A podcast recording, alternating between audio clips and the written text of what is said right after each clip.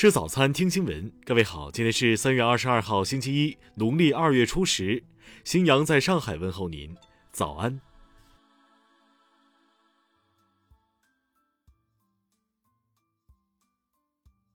首先来关注头条消息：江西省南昌市公安局经过近一年的协同作战，成功侦破一起特大跨境网络赌博案，涉及赌资上百亿元。而这起案件的源头就来自一部火爆电影《流浪地球》。警方在查找《流浪地球》的盗版资源时，发现一个盗版电影片段中还密集植入了某跨境赌博网站的域名。警方继续追查，最终破获一个藏匿在境外的特大网络赌博犯罪集团。目前，该案共抓获犯罪集团成员十七人，处理参赌违法人员六十余名，涉案资金高达数百亿元。听新闻早餐知天下大事。国务院联防联控机制昨天通报，截至二十号二十四点，全国累计报告接种七千四百九十五点六万剂次，接种工作正在顺利推进。疾控中心专家提醒，我国在人群疫苗接种达到较高免疫水平之前，无论是否接种疫苗，在人群聚集的室内或封闭场所，仍然需要继续佩戴口罩。西安市报告一例本土确诊新冠病例，患者已接种疫苗。中疾控表示，正进一步了解和核实他的预防接种史、病毒感染后发生发展过程等相关信息。国家卫健委新闻发言人昨天强调，当前国内低风险地区持健康通行绿码，在测温正常且做好个人防护的前提下，可有序出行，各地不得擅自加码。俄罗斯外长拉夫罗夫将应邀对中国进行为期两天的访问，这是自新冠疫情爆发以来，俄外长首次访华。据韩国媒体报道，韩国海警近日以非法捕捞为由，先后扣押两艘中国渔船。香港特区行政长官林郑月娥日前表示，“十四五”规划纲要展示了中央政府对香港的支持，进一步增强了他的信心，香港会繁荣兴旺，再创高峰。中国地震台网测定，二十号二十三点三十分，在西藏阿里地区改则县发生四点七级地震，震源深度十千米。下面来关注国际方面。近期，美国多地爆发主题为“反仇视亚裔”的游行集会活动。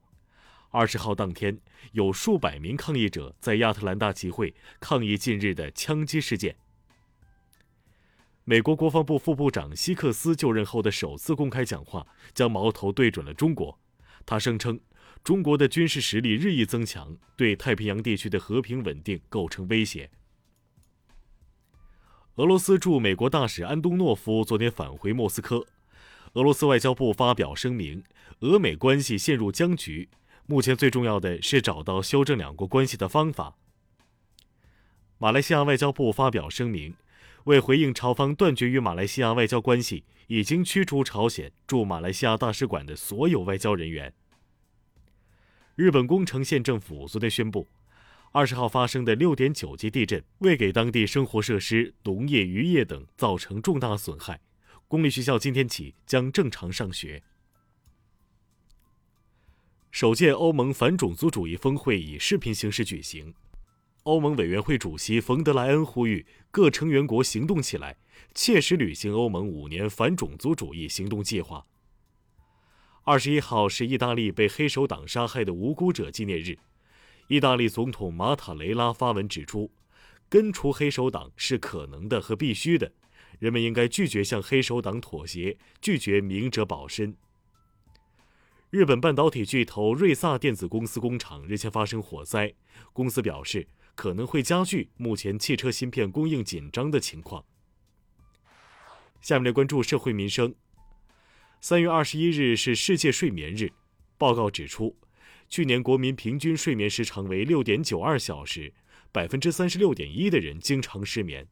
专家建议，成年人最佳睡眠七到八个小时。近日，郑州一棵四百年古柏树疑似被盗伐。现场只留下树桩和一堆树枝，警方表示案件正在侦办。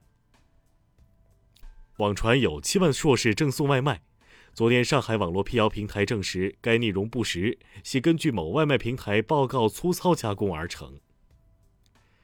近日，黄河内蒙古达拉特旗段大堤内出现不少死猪，当地有关部门已做无害化处理，并开展调查。长沙很多共享电动自行车已开始配备了安全头盔，近日却有三人因盗窃头盔被拘留。民警对当事人贪图小利感到遗憾，认为有损文明城市形象。下面来关注文化体育。CBA 全明星正赛在青岛打响，南区以一百二十三比一百零九击败北区，吴前拿下 MVP。中甲球队泰州远大足球俱乐部发布公告称，二十号起，该俱乐部正式退出中国足坛。